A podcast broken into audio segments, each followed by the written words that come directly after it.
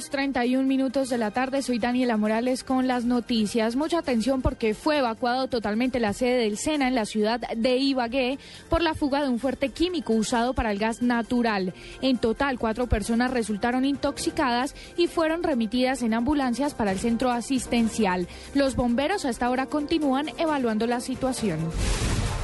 Estados Unidos apoyará a la ciudad de Barranquilla. Se construirá un edificio en el que se adelanten labores de inteligencia para combatir las bandas criminales Bacrim. Elsa Noguera, alcaldesa de la ciudad, hizo el anuncio oficial. El ministro del Interior, Fernando Carrillo, afirmó que el país se mantiene a la expectativa de que el grupo de la guerrilla de las FARC y el gobierno firmen el primer acuerdo de las negociaciones. Señaló igualmente que si las FARC quieren cambios políticos, que los busquen en las urnas. La primera audiencia del caso de Zócar Sarniaev, uno de los presuntos autores del atentado de Boston, fue nuevamente postergada del 2 al 10 de julio. Así lo indicó la Fiscalía Federal de la ciudad de Massachusetts, Estados Unidos. A razón eh, fue pedido de la acusación y de la defensa a la jueza Marianne Bowler para tener más tiempo de preparar el caso.